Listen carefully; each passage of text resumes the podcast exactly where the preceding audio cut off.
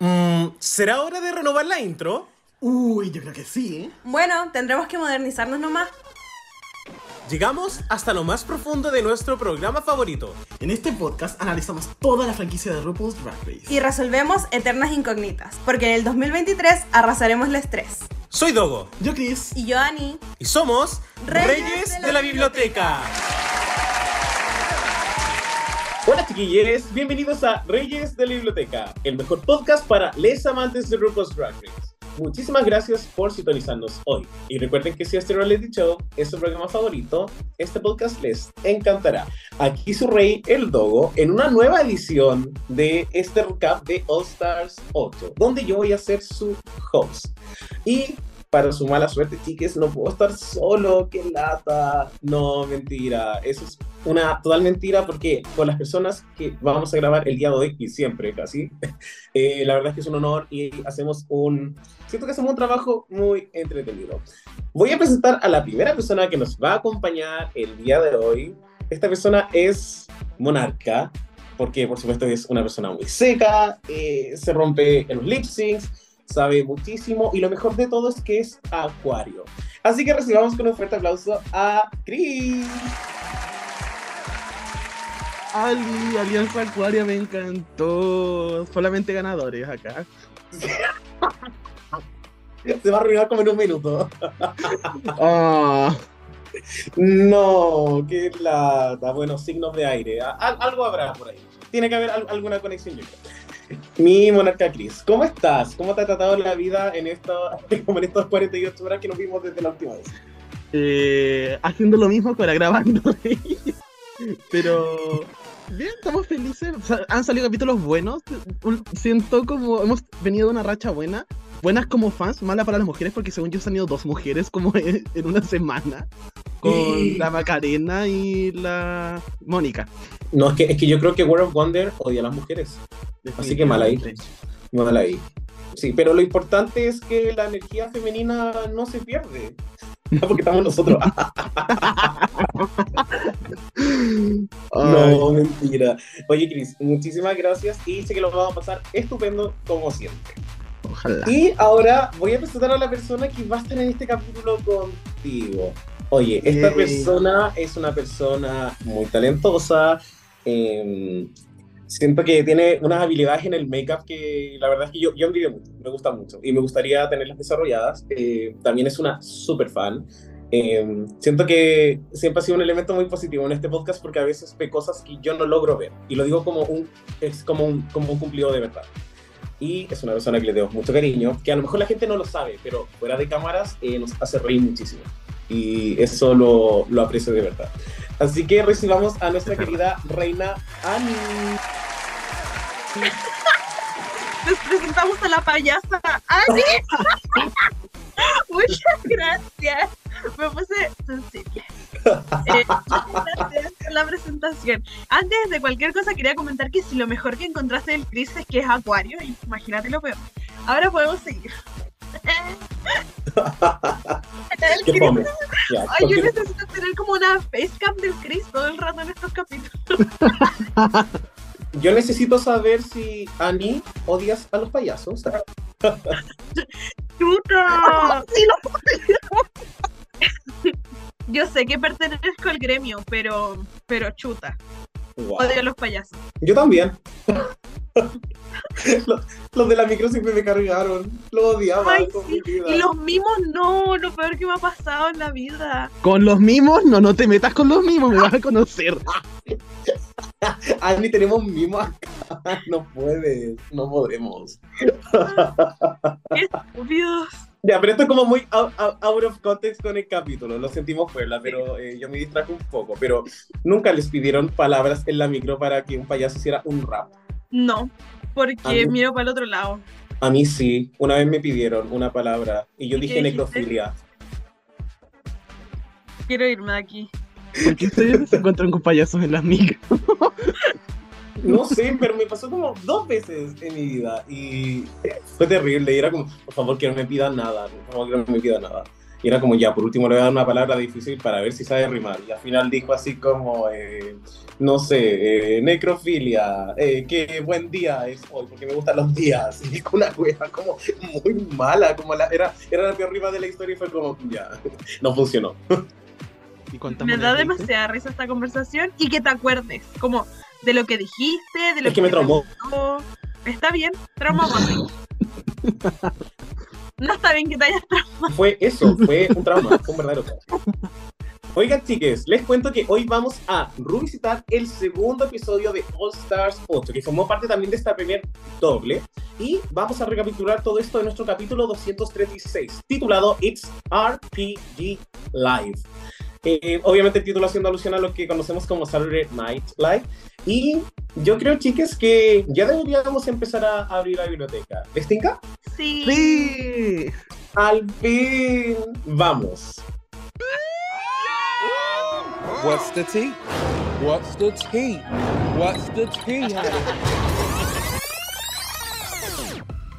Y en nuestro tecito de la semana tenemos un Kawin, pero este Kawin es como de un multiverso, porque tiene muchas capas, han pasado muchas cosas, hay mucha gente involucrada, hasta la Ani está metida por ahí probablemente, no me sorprendería en Twitter.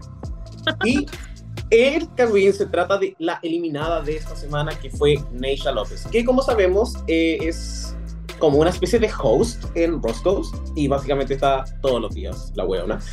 Y eh, dentro de las cosas, porque nosotros sabíamos que iba a hacer esto, el día que Neisha López se fuese eliminada, iba a haber Kawin por montones eh, de todo lo que sucedió en el show. Y la Neisha López, muy sándwichito de falta, eh, pasaron como dos minutos de su eliminación y ya estaba hablando weas. Lo cual igual se agradece. Estaba así como, ¿y sabéis lo que me da rabia? Sí, estaba, estaba muy enojada y es como, eh, pero amiga, eh, como a- a- así es el juego, lamentablemente.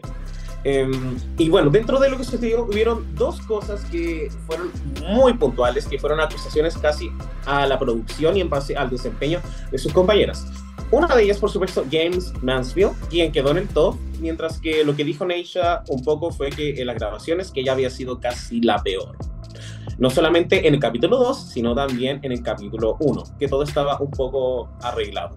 Y también que Candy News, sabi- sabiendo nosotros eh, que nosotros que esto fue un desafío en vivo, eh, Neisha dice que Candy tuvo una segunda toma, eh, lo cual un poco hace pensar, ah, entonces la está favoreciendo en el caso de que se haya acabado, perdón, en el caso de que se haya equivocado quizás en alguna escena. Y eh, la verdad es que esto ha traído como tweets por montón. Dentro de, dentro de estos tweets también aparece uno de Hiding Closet que dice como, oye, en realidad la James en el desafío lo hizo súper bien. Ahora, si vamos a hablar del capítulo 1, podemos conversar, lo cual lo encuentro muy icónico. Sí, eso lo encontré muy, muy icónico. Y este Kawin Chicken no solo se acaba acá, porque eh, James Frost, ex Tyler Sánchez, eh, tuiteó eh, haciendo alusión como a Neisha López diciendo, oye, Neisha López eliminada por tercera vez, fail.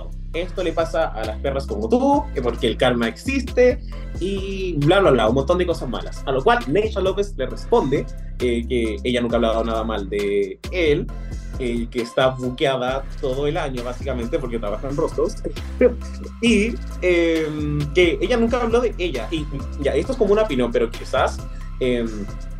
James Ross escuchó que Neisha López estaba hablando de James, pero James Mansfield. Y no sé, seguramente en la cabeza de él piensa que todo es sobre él. Eh, chiques, ¿qué pensamos como de este tremendo Kawin? Porque yo la verdad es que lo encontré muy entretenido. eh, y qué, qué bueno que Neisha estuvo en Olsa también, porque no podríamos haber tenido esto sin ella. Voy a empezar con Chris. Chris, ¿qué te parece todo este Kawin?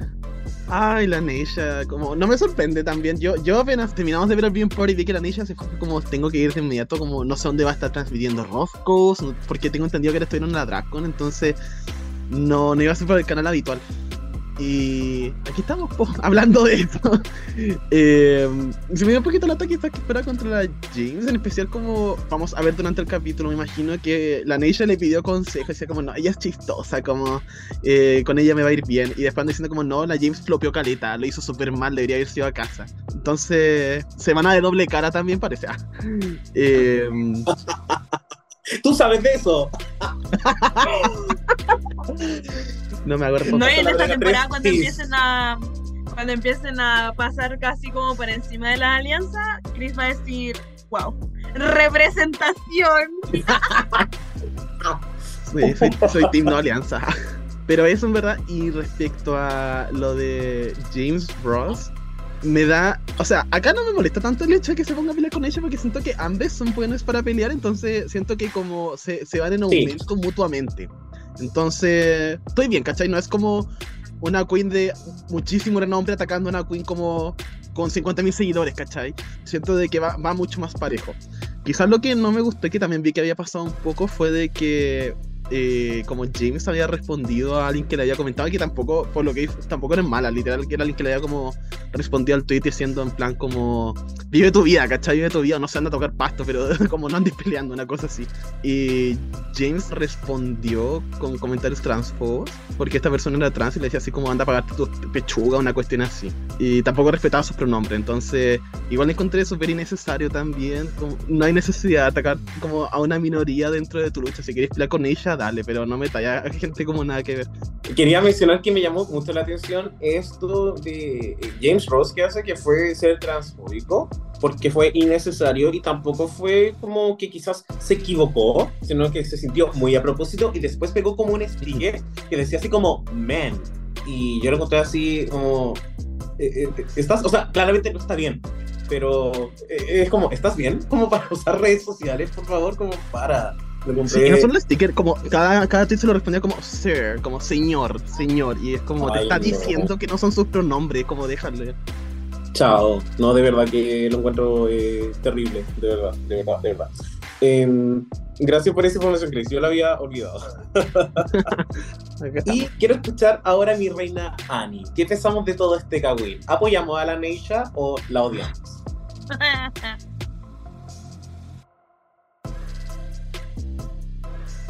Eh, no sé, como creo que si aceptas ir a Drag Race, siendo que ella eh, debe ser de las personas que más conoce el programa porque habla todos los días del programa. A eso se dedica ella. Y habla con las queens, entonces también le llegan como cosas del backstage, como que ella cacha mucho. Entonces ella también tiene que haber ido como sabiendo que puede que arreglen cosas, como es un programa para la tele, como no van a ser, no es un programa que se transmita en vivo, ¿cachai? Entonces igual me da lata, porque al final yo siento que en esta temporada sobre todo hay muchas queens que van como más por la plataforma que les puede dar a aparecer en la tele de nuevo, más que necesariamente a ganar.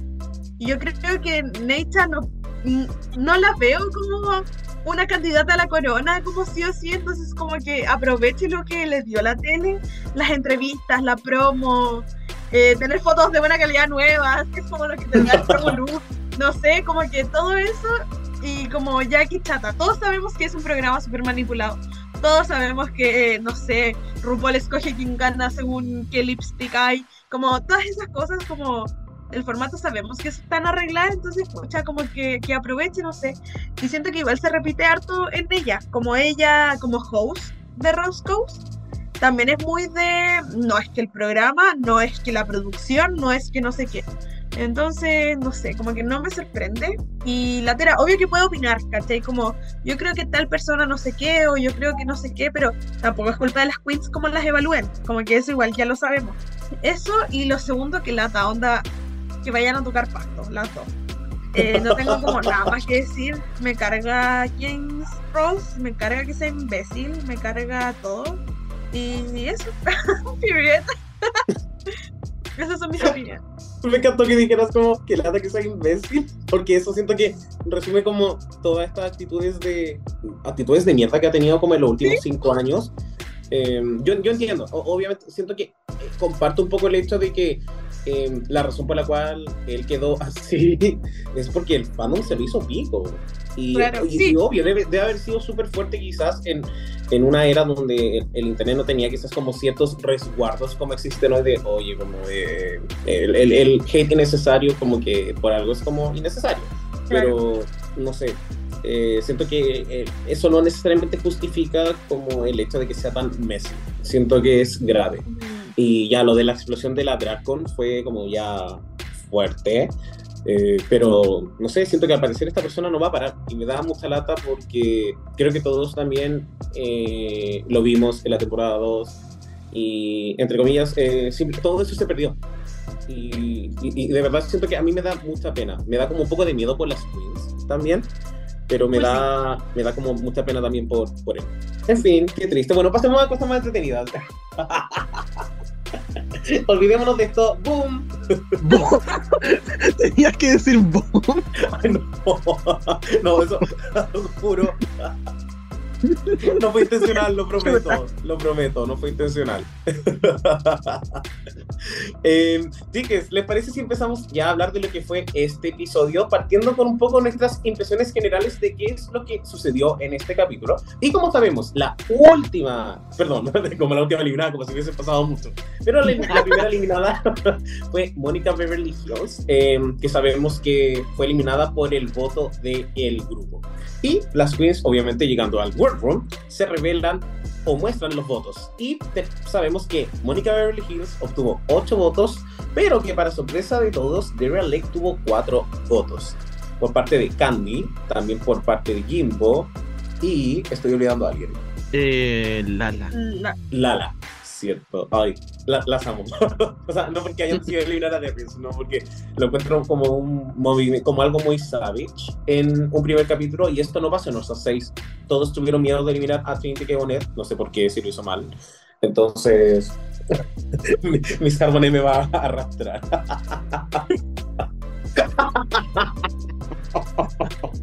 Un poco también quería como que eh, habláramos sobre esto, qué nos parece esta táctica de que las queens, y quizás en este elenco no se va a dar tan fuerte porque sabemos que en otras temporadas está este concepto de powerhouses que van a un All Stars y que básicamente vienen como ya, esta persona pisa el World y ya está en el top 6.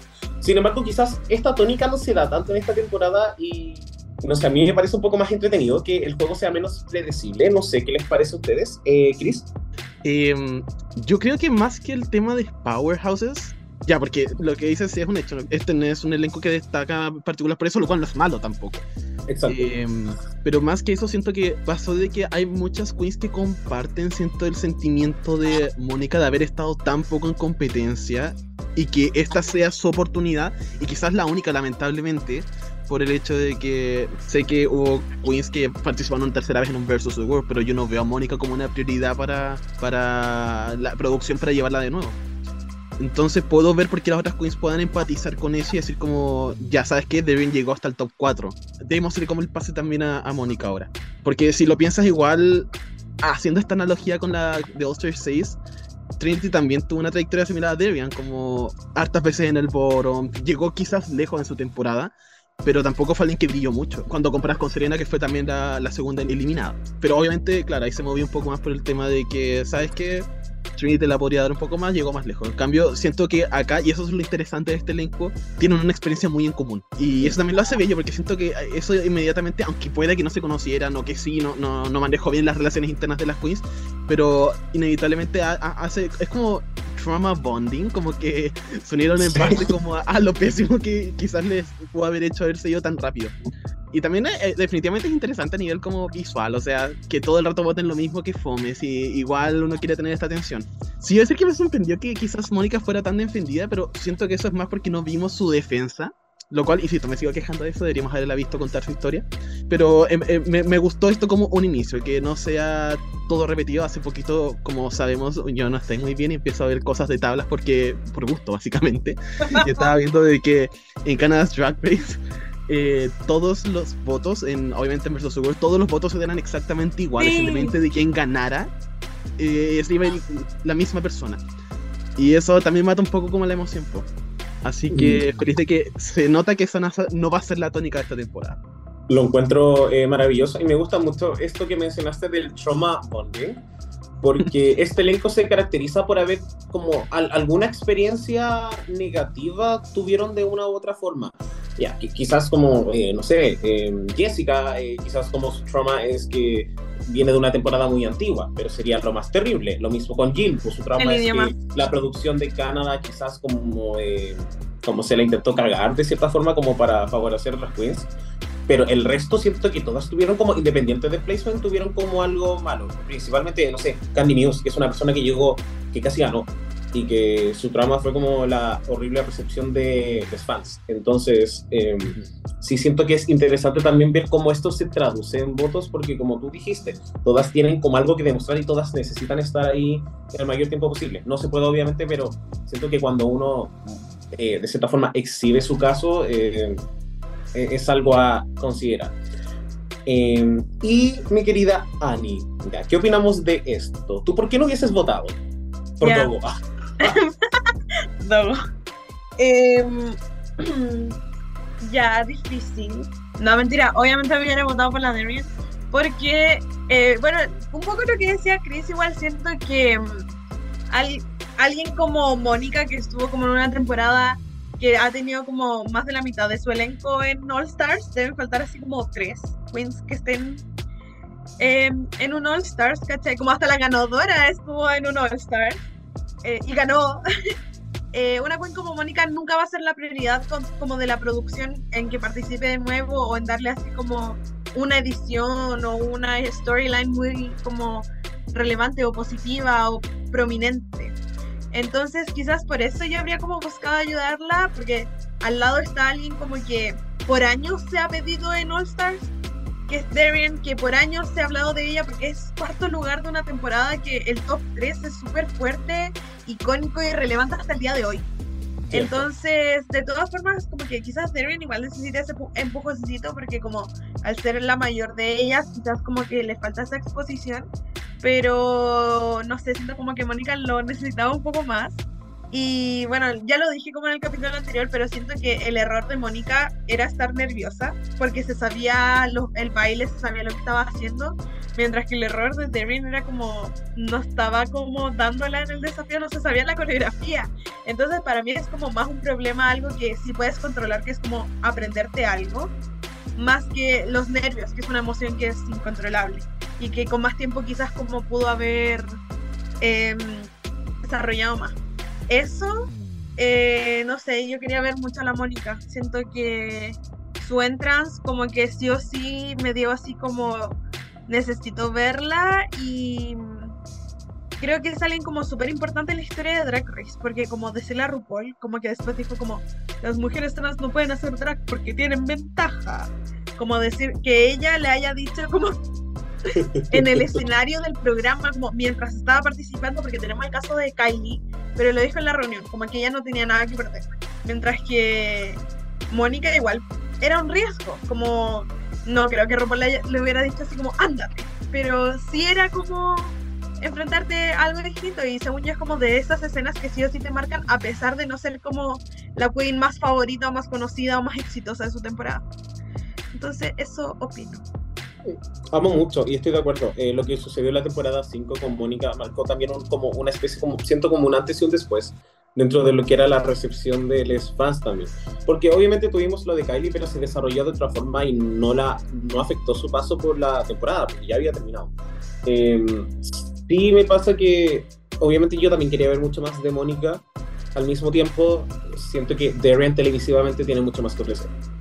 Y yo siento que eso también es algo que Drag Race como programa va a tomar en consideración a la hora que determinan los bottoms, en especial sin lows, que ha sido muy interesante de ver y me encanta, por cierto.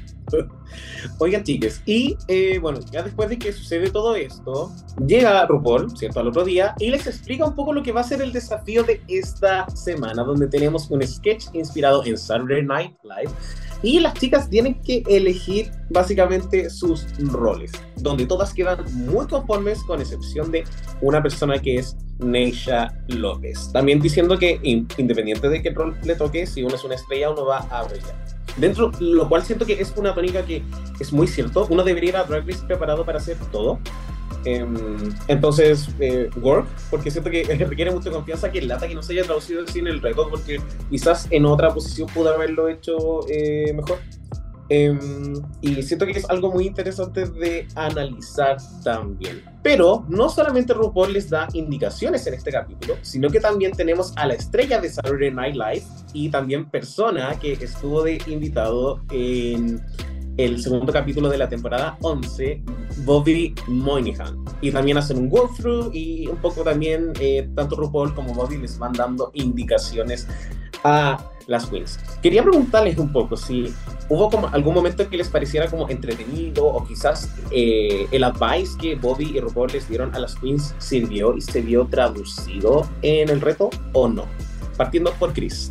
Eh, ya, yo creo que el primero que se viene a la mente de cosas que se traducieron fue eh, los consejos que tuvo con Jimbo y Jessica, extremadamente aplicado y finalmente fue parte del razonamiento que se le dio a Jimbo para el buen futuro que termina teniendo dentro del episodio. Siento que con esa es la crítica que más me quedo. Me dio risa, no, no, no digo que no haya sido un aporte, pero me dio risa. Cuando la cajana le pide un consejo y cuando le da la respuesta como que se queda mirando, así como que no entendió, pero así como cuando yo le explico algo, un, un estudiante me pregunta algo, yo le explico y me dice como, ah, ya. Ah, Eso igual me dio un poquito de lata porque siento que esto igual me hizo como predecir un poco lo que iba a pasar durante el capítulo para esta instancia como de críticas. Por un hecho de que, uno, no todos los sketches se les, mostraron como feedback, entonces sabías como a, cuáles tenías que prestar atención. Y lo otro tenías dando feedback a la persona que estuvo en el capítulo en el que se fue Kahana. Y obviamente eso le iba a setear medio para algo. Lo más probable es que de una forma negativa, porque no veo a Drag Race como dándole dos muy seguidos de inmediato a Kahana. Yo creo que primero quiere como potenciar otros, otros rostros también. También el, el mismo tema de la Neisha. Igual entiendo un poco a lo que ella quería apuntar, pero igual siento que no fue una decisión tan inteligente, pensando de que está la barrera idiomática, puede que, claro, Neisha vive en Estados Unidos, trabaje allá, pero finalmente no termina siendo el inglés su lengua materna tampoco. Y hacer eh, humor en otro idioma siempre va a ser más complicado. Entonces, sí es un desafío, porque, a ver, yo no quiero hacer shady diciendo esto, pero yo no sé cuál es como, cuál Neisha considera que es su especialidad. Entonces, pero si, si tú no tienes como una especialidad en algo, ah, tienes una barrera idiomática, además, no puedes llegar y decir como, no, yo soy una estrella, puedo hacer lo que sea, como que igual tienes que regularte un poco, está bien que, que quieras como demostrarte, pero autocrítica, eso. Estoy, estoy de acuerdo. Siento que eh, es una forma. eh, obvio, apoyo que las queens se, se den aliento. Deberían hacerlo. Deberían hacerlo porque al fin y al cabo uno debería ser su fan número uno. Eh, Ujú. Pero estoy de acuerdo. Puede que Neisha haya viva en Estados Unidos, pero eh, como que el, el español es su primera lengua y a, a veces siento que uno tiene que nacer con la referencia para entenderla. O tiene que ser como muy fan de algo en específico y Neisha en su parte tuvo como tres referencias y siento que las perdió todas. Y, y fue, y fue notorio. Yo que a lo mejor quizás no conozco tanto como de lo que hablaba, sentía así como, oye, eso debió haberlo dicho antes, o eso debió haberlo dicho más rápido. Entonces fue, fue un poco extraño. Eh, Annie, mi reina, llegó tu hora. como que encuentro que fue un walkthrough como por tener. porque siento que yo encuentro como que no les cambió mucho la vida. Sobre todo porque estamos como comparando, yo por lo menos inconscientemente con España, el que tenemos como a la Ana Locking, como explicándoles como, oye, así se prende una máquina de coser, tú pones el pie, tienes que cerrar la cosita y avanzas lento, ¿cachai? Como que tenemos a alguien que está ayudando, que está enseñando, y tenemos a RuPaul como, ¡ah! Entonces, eh, también el único como que en el que puedo pensar fue cuando les dijo como Beto y Enrique, porque yo traduzco, soy chilena, eh, a, a Jessica Jimbo y no estoy segura de que la Jessica haya entendido como Bert and Ernie, porque igual es como es, uno su cara y dos Beto y Enrique, not the same. Entonces, porque encima cambian las traducciones. Aquí tenemos el pájaro amarillo, no, acá tenemos el pájaro verde y ellos tienen el pájaro amarillo del vestido de Manila. Como que hay muchas referencias de Plaza Sésamo que cambian, quiero que lo sepan. Esto es un tema serio para mí, yo amo Plaza Sésamo. Bueno, entonces, lo del pájaro como bajó a, Lati- a Latinoamérica y se puso garotiño, se puso verde con naranjo. en fin. Entonces, no, no sé, eh, como que le sirvió a la Kimbo quizá y creo que igual sí se vio esa, mm, como ese juego. Me gustaría ver como, no sé, algo más relevante con la Kasha, porque siento que devoró y estaba en dos partes y creo que eh, como el peso de como sus no sé si el peso, pero los, los dos como papeles que hizo eran importantes y distintos y bacanes. Y me habría gustado como, bueno, si hubiera quedado en el top, como ya vamos a hablar de eso, habríamos Sí. podido como ver más este desarrollo quizás walkthrough y pasarela y eh, como eh, Judgment. Y, y eso quizás me faltó, pero no sé. Y la Neisha, yo tampoco sé cuál es su especialidad, entonces tampoco, como, no sé, ¿ok? Que esté bien, que se mejore. La amo, amo. Eh, tengo una teoría como de lo que sucede con Neisha López también y como su, como, porque a veces ella no funciona en Drag Race, pero creo que lo, lo podemos hablar después. Porque ahora nos vamos a hablar de lo que fueron las performances de este reto, eh, donde tuvimos a, se fueron grupos de algunas parejas, tenemos primero a eh, Neisha con James, que es su sketch principal, donde también tenemos a Heidi y Lala, que eh, funcionan como supporting characters en, en un segmento que está como inspirado en Doctores, donde hablan así como, oh, y se viene la pandemia de Drag Race. Y me gustó mucho porque mostraron los lugares donde estaba Drag Race, pero no estaba Down Under, pero estaba Brasil, cosa que aún no sucede, así que igual... eh, sí, curioso. Eh, también tenemos a Candy News, que fue la host de esto, que su parte básicamente fue frente a los jueces, así que igual como eh, bravo ahí, porque siento que hizo un buen trabajo. Más Kasha Davis, que ayudó como a complementar un poco y hacer la transición de esta escena. Tuvimos a Jessica y Jimbo, y también Kasha, que eran como estas podadoras sexuales, que lo encontré muy funny. Eh, también tenemos a Heidi y Lala, más eh, que fueron las anchors de este Broadcast News, y también que fue la Kahana, que fue una gata, básicamente.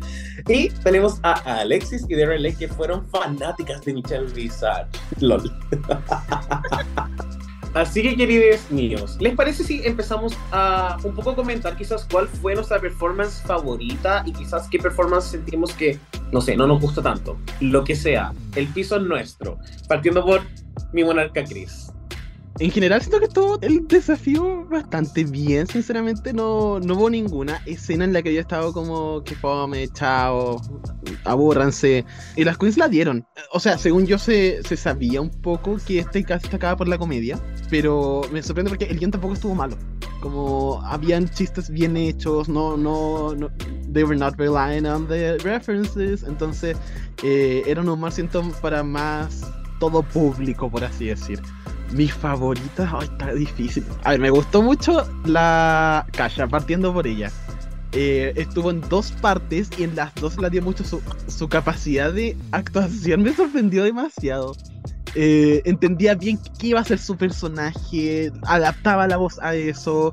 Eh, lo dejaron en el Antac, que no le daba el miedo como hacer el completo ridículo. Y me fascinó. De hecho, me sorprendió mucho que no quedara high.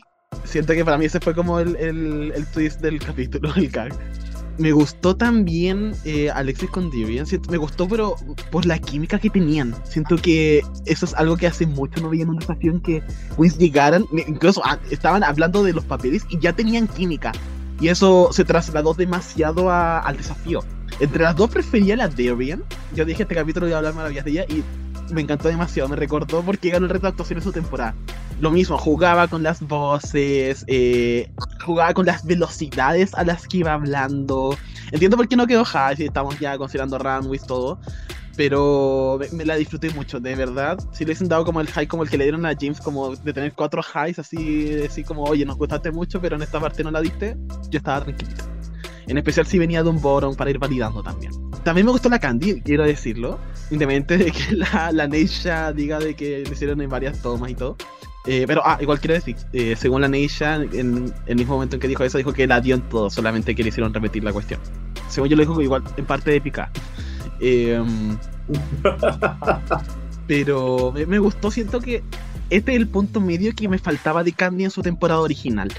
Porque había pasado eh, que le decían como Candy, a veces es como demasiado en los retos, tienes que bajarle un poco. Y en el reto de improv le bajó. Y siento que bajó demasiado, estaba demasiado en sí misma. No como atrapada, Sí. pero sí que no estaba como contenida. Y en este reto siento que llegó el punto medio que era lo que le estaban pidiendo. Que eh, no era demasiado extra, considerando que estaba ya sola y que era normal que pudiera intentar hacerlo como para levantar el ambiente. Y siento que cada cosa le iba diciendo con un tono que encajaba dentro de su rol. Además, cuando entra Kasha, igual yo la veía a, a Candy y estaba todo el tiempo en personaje. Reaccionaba a todo lo que le decían. No veías que en ningún momento estaba como esperando que le dijeran algo, sino que estaba escuchando. Y eso me gustó mucho de ver, fue muy disfrutable. Y las menos favoritas, ya. Kahana no me gustó mucho, no encuentro que lo hiciera mal. De hecho, siento que mejoró sus capacidades como actorales desde su temporada original, sí o sí.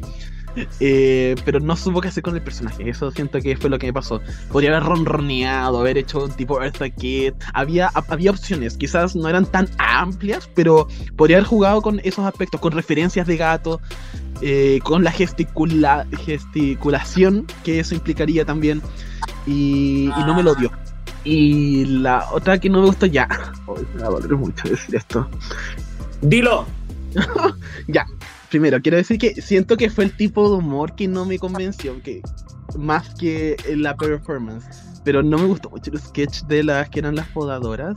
Y yo, ojo, yo amo a Jessica Wilde con mi vida. Ella mata a alguien, yo digo, bueno, algo habrá hecho. Pero no, no sé, lo sentí muy one note. Como para mí esa escena se robó la calle, sinceramente. Eh, y como digo, quizás es un tema de que no conecté con el humor que era más como doble sentido y todo. Como yo estaba esperando así como, ah, ya, como lo encontré nice, pero no, no me provocó nada. Y entre, entre Jimbo y Jessica me gustó un poco más la Jimbo. Pero obviamente no, no hubiese dejado a Jessica en el porno nunca en mi vida. Y la sigo amando, solamente quiero decir eso. Para mí es más el tipo ¿A de humor más que la performance. Eh, sí, la Jimbo me gusta un poco más que Jessica. No, No, no, ¿sigues no, lo. Jimbo?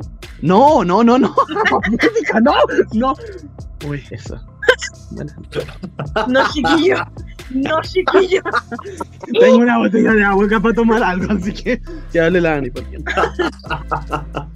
Ani, adelante, quiero escucharte. Quiero saber si estás de acuerdo con Jim, eh, con, con. Díaz, Jessica. Sí, yo quiero empezar esto diciendo que yo amo a Jessica White. Yo no la Gracias. odio como que. Eh, sin embargo, ya, mi.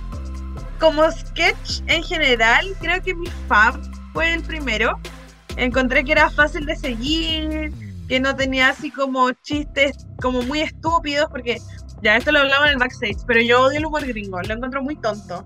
Me carga, me carga. Me- en general no me gusta como la comedia, como no, n- con respeto al Richie, yo no iría a pagar a alguien a escuchar lo que me cuente chistes, ¿cachai? Como a mí no me gusta porque me pongo incómoda. Pero porque también he perdido la fe como en los humoristas, como siempre dicen estupideces. Vivimos en Chile. Entonces, Es, es- vivimos- es válido, es válido. Vivimos en Chile. Uno vivimos en Chile, todo el humor gringo es muy tonto. Entonces ya, bueno, me gustó mucho como el primero, eh, porque, bueno, eran referencias que conocíamos, pero no era solo referencias que conocíamos, sino que en general eh, e- era chistoso, los personajes se entendían mucho y siento que la James lo dio mucho. Como que nunca se salió del personaje, a mí me tenía impresionada esto de que fuera todo de corrido, como por sketch, porque uno las ve en los acting que preguntan como cada cinco segundos mi línea, se me olvidó mi línea, o que la corrigen como 90 veces. Entonces encuentro que los ensayos y la preparación fue brígida y es bacán porque uno quiere ver un desafío bueno. Como más allá de que haya que eliminar a alguien, no es la idea ver un desafío de humor que sea súper fome. ¿Cachai? Entonces me gustó mucho ese como sketch. Eh, amé a la Candy de host porque si hay algo como que yo tengo en mi cabeza como referencia clara de Saturday Night Live son los monólogos de los invitados, como de los invitados famosos. Onda, el, el de la Kim Kardashian, yo, el último, mm, me lo sé, ah, casi, como Leí. encuentro que la Candy, como estaba parada, como ponía las manos, como los gestos, todo era así como calcado de cómo lo hacen en el programa y lo encontré brígido, porque era como fuerte, no sé, la encontré muy seca y como para sola en el escenario principal y todo, me gustó mucho y me gustó mucho también la participación de la Calla. Siento que como estaba escrita era muy buena y ella es muy buena, como ella es muy chistosa. Y bueno, yendo así como a, a mi general favorita, favorita, favorita, eh, fue la Calla. Siento que eh, en el sketch como de Jessica Jimbo yo no me reí nunca, pero tal vez también es como el tipo de humor. Eh, encuentro muy chistoso que para hacer un sketch cochino hayan dicho como si la referencia tiene que ser jardinería. Con eso podemos hacer todos los chistes, todo el sentido del mundo. Me da mucha risa como esa vuelta, que hayan llegado a eso. Como, ok, eh, pero ahí siento como que la Kaya devoró el papel y los gestos y la voz, como, no sé, era como el papel chico de ese sketch, igual que eh, en el monólogo, y en los dos como que se lo llevó, como que robó la escena. Y creo que es un papel que no tenía por qué destacar ninguno de los dos y lo hizo. Y yo creo que también encuentro que se merecía estar arriba y yo creo que se merece el win. Y eso, a mí me gustó cero el de Alexis y Darien. Encontré como que quizás el writing no era bueno porque ellas obviamente son buenas. Como que la Darien es muy Sí. chistosa y la Alexis es actriz. Como no iba a ser un sketch malo, pero encuentro que no me daba nada de risa. Me gustó que fuera la Michelle. Siempre me gusta cuando eh, como que los dioses bajan. Pero cuando es como voy a asociarme, voy a meterme, voy a hacer chistes, ¿cachai? Como que me gusta mucho cuando eh, hacen eso, como cuando se involucran, como cualquiera onda, si metís al rosa a mí me, da ri- me, me va a dar risa, como por el hecho de que están haciendo más que su rol de jurados, no sé, pienso como en Kitty Girl, como que solo mueven los brazos de un lado para el otro, pero están ahí con ellas, entonces eso a mí me gusta mucho, ya soy, soy fácil de complacer. Y como que eso me gustó de ese, de ese sketch, ya, ya pesado. Este lo siento, lo Me voy a ir de siento. este podcast y me van a extrañar y ahí van a dejar en claro que odian a las mujeres. Pero bueno, ese fue el sketch que menos me gustó. Y lo de las noticias tampoco me gustó. Pero como que la Lala y la Giri son chistosas, entonces me dio lo mismo. Y la Cajara no supo aprovechar su papel. Eso, hablé de todas.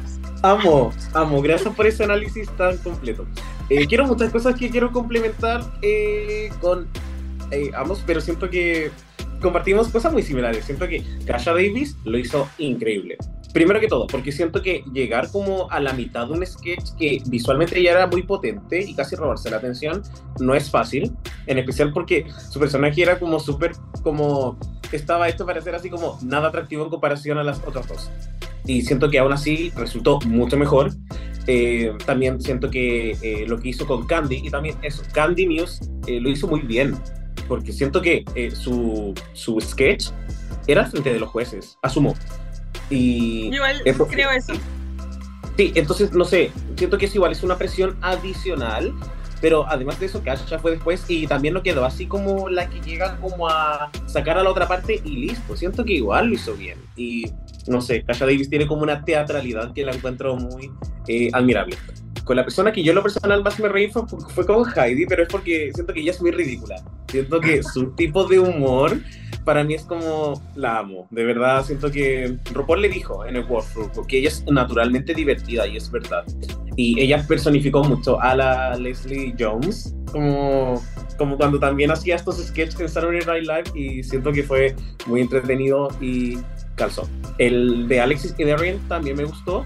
Eh, a mí me gustó la escritura como el, el- la estructura. Quizás el contenido no tanto, fue como un poco eh, tonto, pero no sé si a lo mejor eso será como un branding de Jersey, que hablan como de cosas muy superficiales y después llegó la Michelle. Así que Sí, es, es como la talla, según yo. sí, asumo que es como Jersey Shore, es como ese nivel intelectual.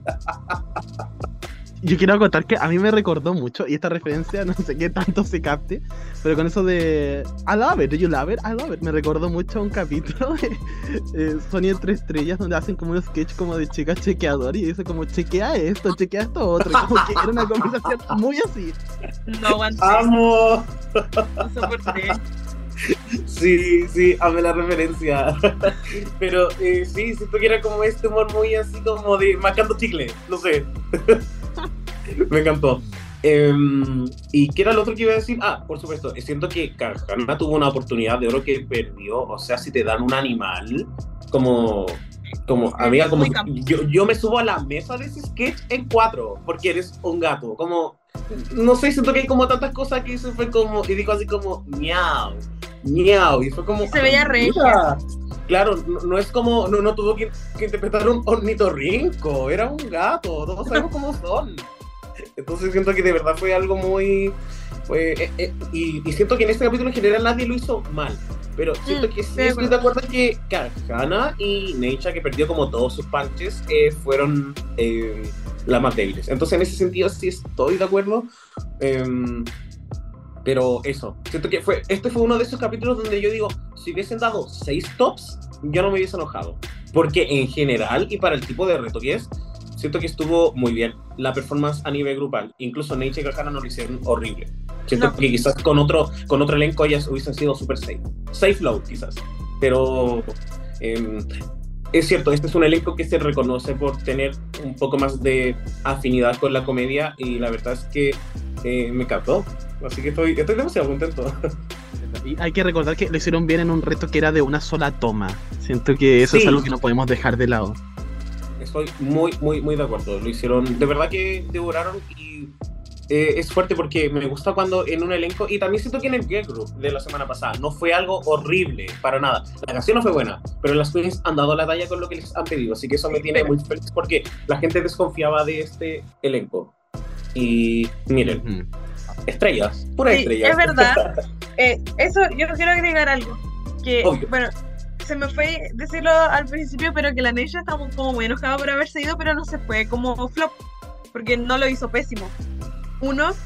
Y dos, que encuentro heavy como que lo hayan hecho también en este capítulo, porque encuentro que es un desafío muy difícil. Porque, por ejemplo, eh, no era impro, entonces tenían que aprenderse los diálogos, y como eran tallas, como eran chistes, te, lo- te los tenéis que aprender y entender bien, porque si cambiáis una palabra pierdes el chiste. Entonces, eso yo lo encuentro brígido. Yo encuentro como el nivel de este desafío como súper alto, como de lo que le exigen y de lo que hicieron. Porque pienso, quizás otros, como de antes comentamos que mm, el de la 9, el de la que eran como un matinal, y el de la 11 de El Worship Divas. Sí, pero el Worship Divas lo escribían ellas, entonces como que es más fácil quizás aprenderte algo que tú creaste. Y el del Cierto. matinal tenía un poco más de improvisación también. Entonces siento que este nivel, como aprendo una talla y delivery en vivo, como sin corte, lo encuentro brígido. Eso quería decir. Están demorando. Como en verdad fue un muy buen desafío que pudo haber salido muy mal. Estoy de acuerdo. Sí, eh, lo que quería contar es que tengo entendido que igual tenía un teleprompter como para ir guiándose. creo que el de las noticias, porque era parte del desafío de las noticias eh, leerlo como una noticia. Amo, amo ese dato. Devoraste. Oye, no, y quería decir, es como dos cosas muy cortitas. Obvio que es un nuevo nivel desbloqueado en lo que puede ofrecer Drag Race, lo cual es Ujú. súper valorable, porque un acting, obvio, pueden equivocarse mil veces y si quieren hacer ganar a alguien o que alguien quede safe, lo van a editar y listo, y nadie se va a dar cuenta y nadie va a decir nada porque están bajo contrato, obvio. Em, pero además de eso quería mencionar con Neisha López que siento que eh, eh, es una queen que a mí en lo personal siento que eh, me gusta mucho, siento que estéticamente es una queen como muy bella, es Miss Continental, no hay que olvidarlo, o sea, Miss Continental Ujú. es algo que no influye en la televisión, entonces si tú eres una persona entretenida o fome, da lo mismo porque por talento vas a ganar. Sin embargo, siento que el error de la Neisha para mí es eh, tomarse demasiado en serio ella y que simplemente es como una queen hermosa, cuando la gente, la verdad es que la recuerda a ella por el Bitches, Bitches I'm Back. La gente lo re- la recuerda por eso, no porque sea una queen como eh, preciosa, porque eh, en ese sentido, puta, siempre va a haber como una queen como más Bonita. linda. Y siento que esto es como un campo como súper fome de abordar. Y no sé, quizás siento que la Neisha tiene que. Ya, ya no, porque ya, ya se fue. Pero siento que si se hubiese rebrandeado un poco en. Como en, en todo lo que fue de- desde la temporada 8 hasta las 8, eh, siento que quizás algo diferente hubiese pasado. No sé. Porque lamentablemente, en términos de como de producción, no siento que sea un personaje tan entretenido. Y igual, dentro de esta conversación, también estoy pensando, a lo mejor, claro, como hemos dicho, Neisha está muy involucrada en Roscoe, se habla mucho de lo que es meterse como con la producción y manipular quizás a veces, porque las queens igual a veces manipulan un poco sus storylines. Entonces a lo mejor la Neisha pensó que, diciendo como no soy una estrella, yo voy a darla igual, como aunque no sea el rol que quiero, pensó que le iba a ir mejor gracias a eso también, y eso fue lo que le terminó jugando en contra. Sí, sí, no, también. Siento que quizás se metió mucho como en su mente de ya, que es lo que voy a hacer después cuando debió haber ido a, a relajarse, a pasarlo bien y a hacer el ridículo. Que siento que quizás estaba dispuesta a hacerlo, pero no tanto como es necesario. Y en especial en comparación de el tipo de queens que están en esta temporada, que son como queens de personalidad casi. Siento que ese es su branding más fuerte. Eh, a pesar de que la gente no lo reconozca. Este elenco tiene mucho gris. Y esto también un poco nos lleva a nuestra pregunta del día, porque sabemos que Neisha López se va eliminada por el voto del grupo. Y el voto del grupo esta semana lo mostró nadie más ni nada menos que Pangina Hills, que hizo lip sync con Jimbo. Eh, un momento que igual fue como super gag, porque es la primera vez que vemos de forma muy evidente que queens que tuvieron beef, o un beef como muy notorio, eh, se enfrentan en un lip sync for your legacy. Eh, entonces, no sé, siento que em, me, me, causó mucho ruido cuando lo vi en vivo. Y esto nos lleva a preguntarnos, ¿influyen las lip sync assassins en los placements? Porque si bien creo que todos quedamos fascinados con el de Jimbo, o gran parte, también Jimbo no sé si necesariamente fue la persona que más destacó en el reto, así como, como en un knockout. Esa, esa es mi impresión. Entonces me gustaría preguntarles, eh, queridos, si creemos que quizás las Lip Assassins tienen que ver con cómo se definen los placements o incluso quizás cómo se vecinan los runways semana a semana. Me gustaría partir por Krilos. Ya, a ver, yo no creo que no partió necesariamente así con Oster 5. Siento que con Oster 5 realmente querían nomás cambiar el formato. Esa era la idea original. Em, se dio la coincidencia de lo que fue la Morgan con Mayhem. Pero les doy el beneficio de la duda. Como ya, a lo mejor fue una coincidencia de una vez. Porque según yo no volvió a ocurrir en toda la temporada. El resto siguió como si nada hubiese pasado. Ya para 6, yo creo que fue que empezaron a pasar más coincidencias demasiado seguido partiendo con Coco eliminando a Serena, yo creo que ese fue como un punto en el que primero estuvo como un meme para mí. Creo que la gente estaba como ya, como Coco buscando su venganza, no sé cuántos años después, X. Pero después, compañeras de temporada, después eh, se tomaban el tiempo de explicarte relaciones, como cuando fue Jessica. Y, por ejemplo, yo, ya yo podía entender que a lo mejor se, se conocía con la Yara porque la escena latina, me imagino que quizás en Estados Unidos igual es bastante unida y eh, se conocen entre ellas. Pero cuando empiezan a explicar, no, es como mi mejor amiga, todo es como, ah, ya, no es, no es solamente eso.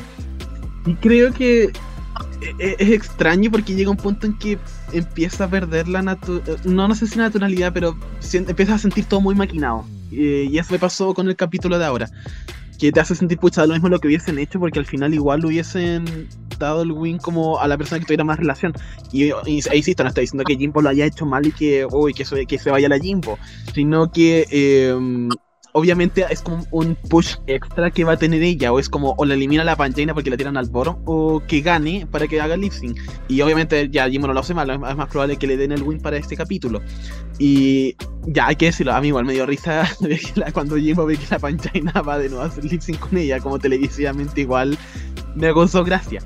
Pero no deja de hacer sentir como me, me, da una sensación parecida como la temporada 13 cuando hablábamos de que se sentía muy manipulada. Sí. que era demasiado evidente. Que era un punto en el que todavía, con el primer capítulo ya cachabas como que quería impulsar la, la, temporada, qué cosas no. Y esta es la clase de sensación con la que me deja el tema de Lip Sync Assassin. Y, y, me duele porque yo en un principio traté de defenderlo porque después, por ejemplo, cuando caché que fue Alexis Mateo como Lip Sync Assassin, yo me dije, ya, yo si fuera productor, llevaría que Alexis elimina a la Yara. Eso, eso siento que a la audiencia le gustaría más porque las ha visto competir juntas, hicieron equipo qué más equipo vas a tener, o sea, qué más épico vas a tener que Alexis eliminando a Yara en un lip que probablemente Alexis va a ganar porque Alexis es sequísima, pero siento que esta temporada no le está demostrando. Quizá el primer capítulo no, eso sí, porque no sé qué relación podría tener Aya con la ganadora o con las personas que estaban en el bottom. Pero no sé, igual me, me, deja un sabor medio complicado. Que pensar que este puede ser una tónica para la temporada. Porque al final te deja sí. claro que está todo preseteado también como quienes quieren de basar al lip sin que vayan. Claro, yo, yo siento que el primer capítulo simplemente busca hacer algo como un lip sync de impacto, de una u otra forma. Siento que por ahí va más la línea, porque claro, Aya con Kahana, con Mónica, siento que no sé si hay mucha relación, pero en este capítulo para mí fue eh, muy evidente. Y, y claro, quizás eh, era, era una lip sync, eh, una lip syncer internacional. Entonces quizás buscaron la ocasión justa, pero igual se sintió raro. Y bueno, eh, yo en lo personal, no sé, yo, yo pensaba que Heidi iba a ganar. Eh, y después viendo el lip sync y viendo la cara de Heidi, Heidi estuvo enojada todo el rato. Porque ella como que siento que vio la producción de esto. Vean el lip sync y vean la cara de Heidi. Heidi Closey, que es una persona que nunca está enojada. Se veía muy seria. Entonces, eh, siento que fue raro porque si para nosotros fue evidente, para ella como competidora debe haber sido como mucho más fuerte porque eh, no sé, ell- ellas igual debieron haber visto como los sketches de las otras personas y, y Hayden, en, en mi opinión, siento, yo siento que lo hizo súper bien, entonces quizás se sintió como, oh, me cagaron. Esa es mi Tipo de motiva caleta. Obvio, obvio. Eh, y Ani, ¿qué te gustaría como mencionar de esto? ¿Crees que esta tónica se va a seguir dando? Eh, a lo mejor crees que, em, no sé, ¿hay, hay como algo raro? ¿O no deberíamos sorprendernos simplemente? Mm, ya, yo creo que sí o sí es un factor, porque si tienes la oportunidad de hacer un gag o de hacer una historia como que se termine con un lip sync, por ejemplo, vaya a tomarla. Como si ves que la Jimbo no flopió y no se veía horrible en la pasarela, se veía súper bien, de hecho, como que, que aclararlo. Pero como si tienes la oportunidad y le- levantarlo un poquito para lograr una historia que viene construyéndose de otra franquicia, sí vaya a hacerlo, ¿cachai? Yo no lo encuentro tan raro en un programa de televisión, ¿cachai? Como, no sé, hay cosas que sí creo que pueden que sean casualidad y otras que obviamente no, porque es un programa, lo están manipulando, es para que eh, los viewers se entretengan, fin. Entonces me gustaría como que fuera menos evidente o que dijeran como chuta, ya nos pillaron, cambiemos no sé, como, o no lo hagamos siempre, porque siento que este fue así como muy, muy, muy, muy evidente. Yo dudo que alguien crea que la Jimbo fue la que más brilló en el desafío. ¿Cachai? Sí, hasta en las críticas le dijeron como, hoy fuiste mucho más chiquitita que la Jessica. Pero eso fue súper bueno, ¿ah? Pero nunca les celebran por ser chiquititas. ¿Cachai? Cierto, muy cierto. En- entonces siempre le dicen como más grande, eres drag queen y no sé qué. Entonces, eso, yo sí creo que esta vez eh, fue arreglado un poco quizá, pero tampoco es como terrible, no es como la Jimbo, oye, la Jimbo debe haber sido voto y ganó. Entonces como que es filo, pero yo creo que de todas formas eh, se juega con eso, porque es una oportunidad nueva que les dio este formato. Entonces, obvio que van a aprovecharla. Es como si tení, no sé, ojalá la yo hubiera hecho un lip sync con la Candy Cat. ¿Cachai? Como que uno igual lo quiere. Si la Panjay Sí. no hubiera hecho el lip sync, como no sé, con la Heidi habría sido, oh, bacán, las dos son súper buenas lip syncers, las dos son assassins. Pero imagínate lo hubiera hecho con la Jimbo. Entonces el fan también como que, bueno, todos sabemos que somos insoportables los fans de Drag Race, pero también uno habría dicho como, hoy estaba la oportunidad ahí mismo y no la tomaron. Entonces, como que igual me da lata, sobre todo porque yo soy fiel creyente que Kaya debió haber ganado este capítulo. Eh, pero más allá de eso, encuentro que igual está bien, como que jueguen. Como tienen la oportunidad ahí, como tienes a Panjaina ahí, úsala, ¿cachai?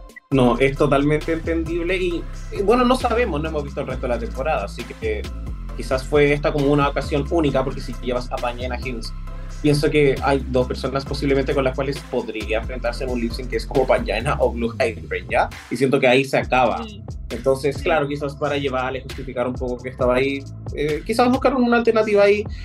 Me hace sentido, solo que em, siento que en esta semana en particular fue como muy evidente, extremadamente evidente, y eso me molesta un poco. Como que pudo haber sido más sutil, esa es mi única crítica. ¿Cómo? No lo sé, pero fue como, te refregamos acá a Panjaina, a tu enemiga número uno, y es como, lol. En fin, yo creo que hemos hablado mucho ya de todo esto de las lip sync assassins y, y la producción metiendo manos, así que, chiques, ¿les parece si nos vamos a un coffee break? Sí. I like my men like I like my coffee. Incapable of loving me back. Así que, queridos, ya nos encontramos en nuestro coffee break y nos vamos con esta sección nueva que es Pregunta de Reyes. Que porque somos egocéntricos, nos vamos a preguntar cualquier wea. Y honestamente me fascina porque siempre es una oportunidad para conocer un poquito más de nosotros. Y les tengo una pregunta que, ya que estamos hablando de, las Lip Sync Assassins, siento que tiene mucho sentido. ¿Qué Lip Sync Assassin nos gustaría ver esta temporada? También pensemos que si ya sucedió esto de eh, Jimbo con Panjaina, quizás alguna queen que tenga alguna relación directa con otra persona eh, se pueda manifestar en un lip sync. Chris, ¿a qué queen te gustaría ver? Ya, uy, me abriste. Es que yo tenía ya pensadas las que decir, pero como abriste lo internacional, ahora tengo. Ya, pero Em, keep it brief, keep it sí. brief. no, sí, sí. Eh, ya. Yo lo, ahora lo estoy pensando en como lo que se dio para, por ejemplo, para esta temporada, que, que es quizás llevar una lip sync assassin para que el fandom no- como recuerde lo buena que es y la traigan de nuevo a Nostos más adelante.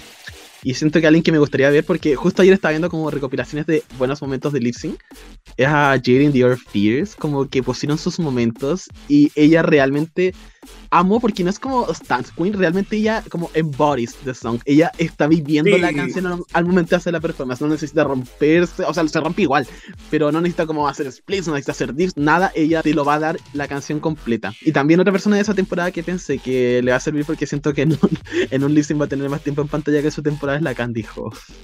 Iba a decir lo mismo. La mujer. Eh, esas son mis opciones. Me, gustaría que, porque la gente no la recuerda, pero soy todos seleccionados, pero buenos, sin excepción. Y, eso, y Internacional Vanity, eso, con eso cierro. Amo, lo encuentro demasiado Slay. Muchas, muchas gracias. Y me encantaría ver a las tres. Y sobre todo, Jade Dion Fierce. De verdad que siento que es una performer. Como a su manera. No todo tiene que ser como, eh, como romperse en el suelo. Pero siento que de verdad es una persona que siente las canciones y también por eso ganó dos lip syncs. Le ganó un lip sync a Candy Home, no hay que olvidar. Annie, mi querida reina. ¿A quién te gustaría ver de Lip Sync Assassin esta season? Oh, ya. Eh, pienso al tiro en Lemon, porque si bien yo creo que tiene como un lip sync icónico, es una muy buena performer. Entonces yo creo que uno asume como que es buena lip syncer, como uno la ha visto, como hacer shows y lip sync y todo eso. Y me encantaría verla, siento que sería muy bacán y no sé, pues como ya, ti- ya ha tenido este contacto como con RuPaul, aunque ya ha sido un capítulo. Entonces quizás como podríamos como traerla, está al lado, como llega. Entonces me gustaría mucho, mucho verla a ella. Me gustaría ver a Detox. Como que siento que si le dais la canción perfecta, como que la Detox no, no va a romperse, pero nunca ha hecho un lip sync malo. Sí. ¿cachai? Entonces me encantaría verla. Siento que llevar a alguien de la temporada 5 siempre va a ser un acierto. Y eso como pienso mucho en ella. Y más como de temporadas actuales, no se me ocurren, la verdad, como, no sé, como que le copiaría a Chris Lavanity, porque es muy seca, estuvo hace poco como en un versus World. Y eso, pero creo que ellas tres eh, me gustaría harto. Si no más nuevas, creo que ya sería como un poco más obvio pensar de Nali, pero siento que es como un poco fome ahora, ahora que puedo como imaginarme mi mundo ideal en quienes yo llevaría. ¿Cachai? Obvio que me gustaría ver a la de Nali, pero no voy a gastar, o sea, ya gasté mi tiempo en esto, pero es mi primera respuesta. Amo, muchas gracias. Y, y estoy de acuerdo con todo lo que has dicho, Ani. Siento que hay como un elemento eh, sorpresa que se puede indagar ya que se desbloqueó como una queen internacional. Onda, me imagino que, no sé, me imagino a Vanity, me imagino a Taze, me imagino Priyanka. a... Me imagino a Priyanka, sí, va a ser lo mismo. Priyanka tiene como lip syncs súper icónicos también. Y por otro lado, siento que, no, no sé, ya, pero esto es como una fantasía mía, como si alguna vez Drag Race dice así como, vamos a traer como a una lip syncer que no haya estado en el programa. Onda, no sé, me imagino como alguien de Ballroom, así saliendo de la nada. Onda, no sé, me imagino así como Leomi Maldonado, haciendo lip sync de un programa que detesta. Lo pero imagínate así. Tenderoni. No, me hago pipí. Me hago pipí ahí mismo. Demasiado slay. Cindy mm, Repose yeah. Papurri. Sí, qué fuerte. No, la persona que vaya con Papurri es Wonder. ah, Tao. Eh, no, amo, amo mucho y no sé, me gustaría ver como a muchas queens posibles. eh, quizás siento que la actriz y Vida, como ya siendo más realista, son queens que igual me gustaría que tuvieran un poco de pantalla. Porque siento que la actriz es como una buena lip syncer. eh, y quizás eso la redimiría un poco de cómo salió de Stars 4. Y Vida Ruiz siento que eh, quiero verla en HD. Eso es como mi único motivo. Quiero verla en HD. Así que eso, queridos, yo creo que eso ha sido todo por nuestro coffee break. Y ya nos vamos a una cena de reyes.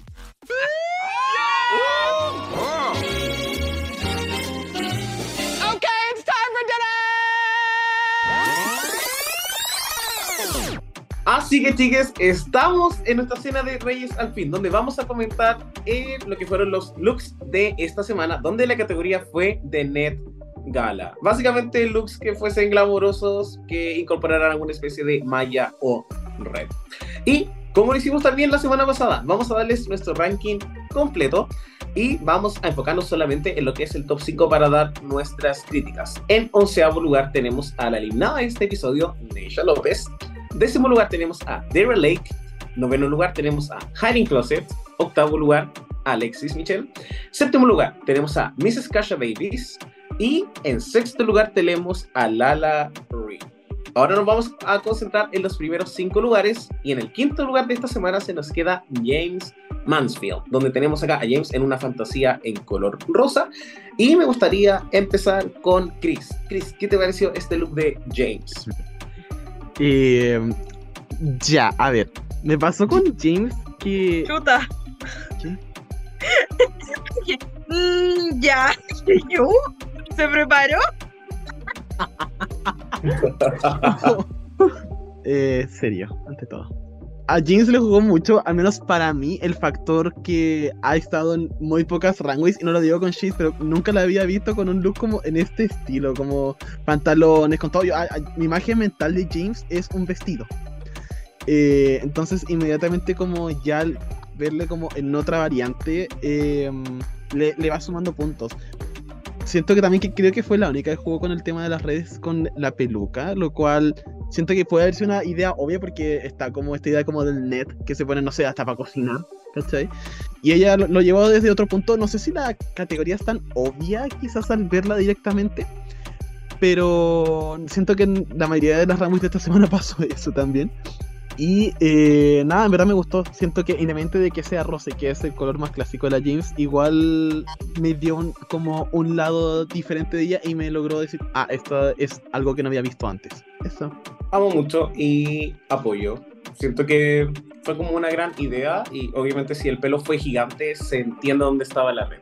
Y me gusta ver a James con este traje más, eh, porque ella dijo así como, voy a mostrar body.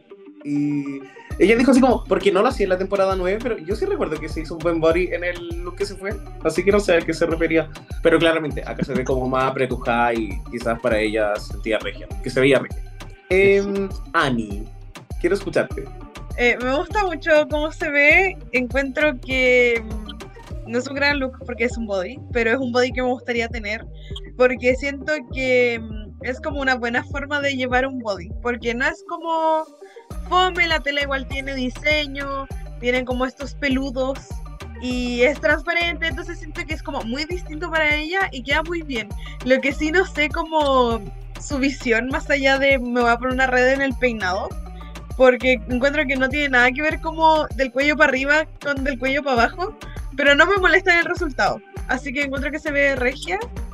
Y eso, quizás me gustaría que la malla fuera del mismo fucsia que es el traje, Mm. como resaltaría más y combinaría más. Pero más que eso, me gusta, se ve muy bonita y es distinto como de lo que conocemos de James. Amo y apoyo también se ve se ve regia, o sea, me gusta mucho, solo que quizás el concepto puede haber sido como más evidente. Mm. Eh, pero bueno, ta- también no sabemos quizás la composición del traje de cerca era como super net, pero eh, a, a simple vista al menos siento que cuesta un poco reconocerlo, así que estoy de acuerdo. Y nos vamos al cuarto lugar de esta semana, donde acá tenemos a una queen que claramente se le notó la categoría, lo cual está muy bien, y tenemos a Jessica Wilde en esta fantasía de mariposas, la, la pesadilla de Ishihara. Eh, me gustaría un, un poco saber, eh, Krilos, ¿qué te pareció el look de Jessica? Ay, es que la amo tanto. no puedo Ahora. Ay, ya, ya. Te estás juntando mucho con Lani. Puede ser. Eh, me- no sé, me, me encantó. ya. Eh, me gustó mucho. eh, primero, lo que más destaca es la silueta. eh, siento que está como magnificado en las partes correctas. Genera como esto de los hombros, genera esta ilusión como hasta de caderas con el tema de las redes. Entonces, igual fue algo que implementó dentro de lo que era su traje en sí, que nuevamente eh, puede ser un bad y todo súper sencillo, pero tuvo el ingenio de cómo hacer que las redes entraran dentro de este look y darle el concepto más encima, que es obviamente el de las mariposas. Eh, siento que es como también inevitable compararlo con el que hizo Mrs. Kasha Davis, que también estaba bajo la misma línea. Y para mí al menos el de la Jessica estaba más logrado. No me acuerdo de la visto tampoco antes con cabello rosado y le queda precioso. Eh, y nada, la amo. Punto. Amo mucho. Y eh, bueno, este look, la verdad es que yo no lo coloqué tan alto. No odio a Jessica Wilde. Eh, pero siento que para mí tiene que ver con un tema del color. No sé si quizás el traje me hubiese gustado haberlo visto en otro tono. Entiendo que este tipo de red debería ser blanca, pero quizás hubiese resaltado algo más en, en otro color. Eso. Annie, ¿qué opinas de este look? Me gusta mucho. Encuentro que es como distinto para Jessica, quizás como en mi cabeza. Eh, digo, wow. me gusta el color del pelo también. Eh, me gusta que sean mariposas porque siento que esta parte, eh, como esta idea de, como de red para las mariposas es bien gringa. Eh, como para cazar mariposas, no sé, es como gringa y del Animal Crossing, como no hay nada más. y, y me gusta mucho, encuentro que es una buena idea. Ah, y del juego del elefante, el elefante que tiraba mariposas por la nariz. ¿se acuerdan Sí, me acuerdo. Era bacán. Ya. ¿Veis? Ya. Redes para mariposas. Eh, me gustaría quizás que los labios fueran un poco más oscuros, pero igual es como un staple de Jessica como los labios claros glitter. Así que, no sé, encuentro que se ve muy bien y encuentro que es como, tiene sentido ver a Jessica así el 2023. No sé si tiene sentido, es como, Sí, para mí sí. Entiendo lo que estás diciendo. Ya, muy ella, pero muy hoy. como muy una visión de drag, como no sé, antes no habrían salido como con esto que son como pantalones, por ejemplo. ¿Cachai? O RuPaul las habría destrozado. Entonces, como que me gusta mucho eso. Amo, amo mucho. Me gusta lo que hizo con las hombreras. Siento que fue genius. Llevar como a otro punto también el tema de la red, que se siente un poco obvio, pero cuando ves el traje no es como eh, cualquier weá con malla y listo. Así que siento que props, porque se arriesgó. Siento que se sale un poco de su estética y es como tú decías, Annie, un poquito más moderno y me fascina. Yay. y ahora, queridos, nos vamos al tercer lugar, donde tenemos a Candy News en esta fantasía fucsia. Krilos, ¿qué te pareció el look de Candy? Voy a partir diciendo que yo no entendí, o sea, entendí que él ya tiene el rostro en el cuerpo, pero no entendí mucho que tenía de red. Esto, dicho eso, me gustó el look igual. Se ve preciosa, maquillaje on point, el cabello así como, como peinado de lenguas, le queda muy, le queda muy bien también. Eh, y siento de que no, no, no habíamos visto quizás a Candy como con esta actitud en la rama y siento que eso es como lo que me está vendiendo mucho sus looks esta, esta temporada. Que siento que, eh, y ella lo mencionó algunas veces dentro del Untact, si no me equivoco, como ella era como self-conscious de que quizás sus looks no estaban, no sé si a competencia del resto o como ella sentía que no estaban tan elevados. Y siento que no solamente ella llegó con mejores looks esta temporada, sino que ella lo sabe y los está vendiendo demasiado bien. Creo que quizás lo único que no me, o sea, no me está gustando es que siento que ya hemos visto a Candy con esta, eh, estos tonos ya muchos capítulos seguidos, entre como eh, yendo entre lo rojo y lo rosado, eh, de repente como que salmón, y como ya me gustaría un poco como que salieran de esa, de esa línea cromática.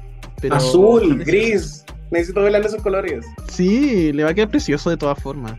Muchas, muchas gracias. Y una persona que no, obviamente, porque sabemos que es Team Candy, Annie, Devora, llegó tu turno. Encuentro que es la vez que más bonita se ha visto Candy Muse en la pasarela de Drag Race. Period. Como que, bueno, es la combinación de muchas cosas porque es mi color favorito. Yo me maquillo así, yo me peino así. Entonces soy muy egocéntrico. Pero encuentro que se ve muy bonita, como, no sé, este pelo tirado para atrás que en pelucas es como muy difícil porque de qué te estoy agarrando. Eh, no sé, encuentro que está bacán. Encuentro que este como casi graffiti de su cara es perfecto, es como calcado de su cara. Y no sé, la forma en que lo llevaba, encuentro que en verdad se ve muy bonita. Yo la puse primera porque se ve hermosa. Y mm, eso, no sé, como que me gusta mucho, como que la miro como en estas fotos que son pantallazos de la pasarela, ni siquiera como sesión de fotos en la que te arreglas de cero de nuevo. Y encuentro que se ve demasiado bien. Encuentro que mm, ojalá se mantenga así. Y no es su culpa lo de los colores ya, porque ellas no decían en el orden de las pasarelas, cállate, Krilos. ¡Oh, qué violenta! Ya. No puedo, no puedo con Eso también fue gratuito. Ya, y oye, si le, hace- si le dicen a un look famosa antes y famosa hoy, sabes que esos dos looks te va a tocar el mismo día mostrarlo. Así que mínimo tratar de cambiarlo un poquito. Bruce, Bruce.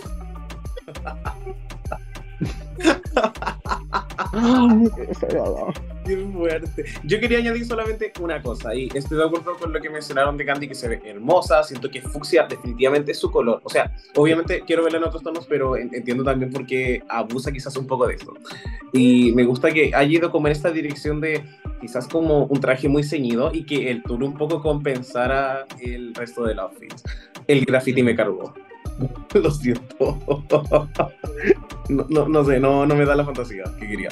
Así que pasamos ahora a lo que es nuestro segundo look de la semana, donde tenemos a Kahana Montrese haciendo este look que asumo que es como una referencia a Poseidón, algo así. Pero encuentro que se ve demasiado Slay, muy marítima. Eh, Krilos, ¿qué te pareció el look de Kahana? Lo encontré inteligente. O sea, de pesca, yo no hubiese pensado en eso. Como que, no sé, probablemente yo soy muy simple también, es un factor muy, muy probable también. Pero eh, que implementar el, tema de la red de pesca y lo magnificara al punto, como, deci- como dices tú, Dogo, que según yo se dijo cuál era su referencia, pero digamos que es Poseidón, when in doubt, de Poseidón, punto. Em, lo encuentro muy ingenioso, toma un concepto que puede ser muy básico. Una red de pesca se la pueden tirar hasta como para un, desafío de diseño así muy casual. Eh, y el hecho de que ella lo haga hacer ver tan opulento, y siento que este va a ser como el desafío constante de Kahana, el hecho de que se nota que esos looks se basan mucho también en el cuerpo. Entonces siento que constantemente tiene que tener esta lucha de cómo hacer que no se vuelva, que eso no se vuelva el centro del look. Y para mí esta vez también lo consiguió. Y fui du- duro con Candy, con el tema cromático, también lo hice con Kahana. Igual me gustaría ver en algún momento a ella con un vestido o como cambiando un poco la, la tónica de esos looks. Pero por ahora no me está aburriendo eso. Mm. Devoraste. Amo. Ani, ¿qué piensas de este look? ¿Te gustó o no? Ya, es que me, como estoy descubriendo, me estoy diagnosticando lo que me pasa con la cajana. Tenemos un gusto muy distinto. Como yo sé que este look es regio, se ve espectacular, pero no es algo que me gusta. Como visualmente yo no digo, wow, qué bonito. Yo sé y puedo ser como lo suficientemente objetiva para decir que es bacán, que es un look como que se nota que tiene trabajo, tiene un concepto claro, eh, todo, como yo sé que es muy bueno, y igual lo puse como en mi top 5 creo, pero mm, no es de mi gusto, ¿cachai? Eh, lo que sí hizo maquillaje la está dando mucho esta temporada y ojalá este nivel de look se mantenga y no sea como una casualidad de los primeros capítulos porque ha entregado como cosas brígidas y eso, quiero decir que me molesta mucho cuando está en la pasarela escuchando como no puede cerrar la boca y que esto no se va a ver en formato podcast, pero que está como, como junto a los labios. Amo mucho. y sí, siento que hay como algo extraño o que se ve como muy tensa. No sé si será mi idea o me equivoco.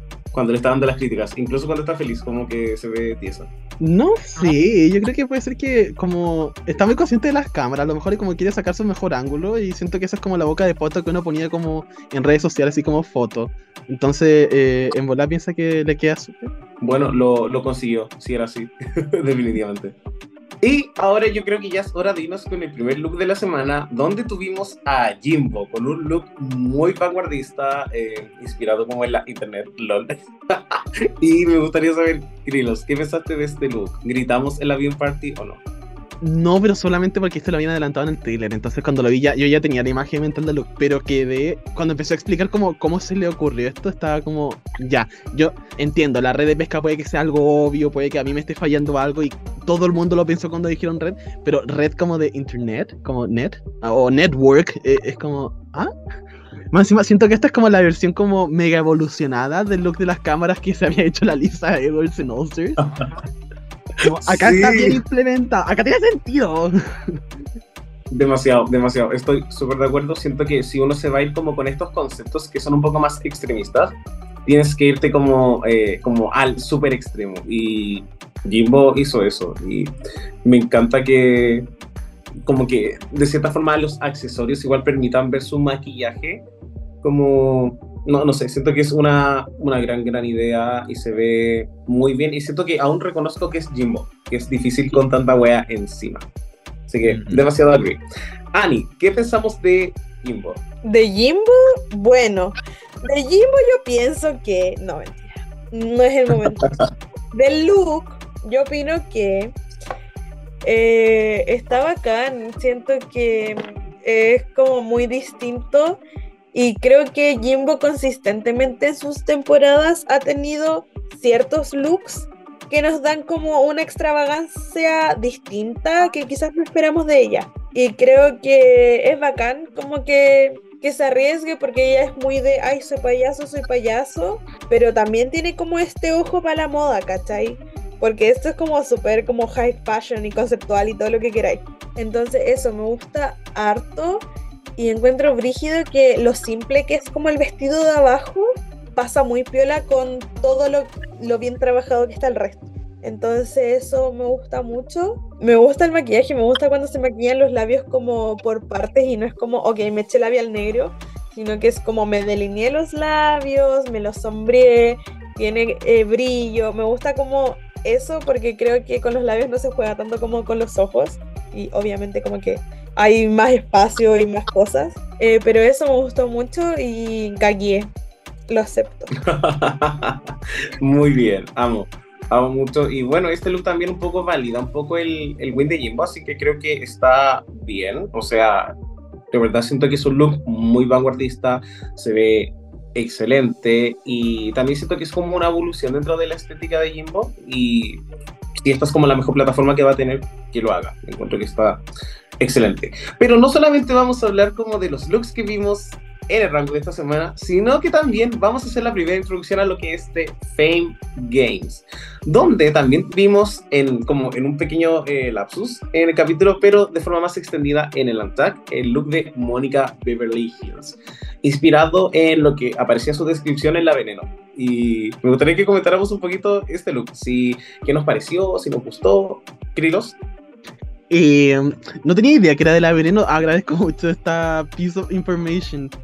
Eh, y obviamente es bacán porque es un look que de alguna forma te reafirma su seguridad eh, viviendo ahora su vida ya como abiertamente como una mujer trans. Y más con un icono como es la veneno también eh, look. Debo decir que me da risa que lo haga con redes porque eh, me recuerda un poco como Arancha cuando había hecho su look también con el que le habían tirado el polo. sé que no es una, una buena referencia, eh, pero lo encontré como casualidad muy, muy chistosita. y me sorprendió, me sorprendió mucho porque yo no recordaba tampoco a, a Mónica como la queen como de, de party, como de darte party en, en un runway. Y esta semana lo hizo.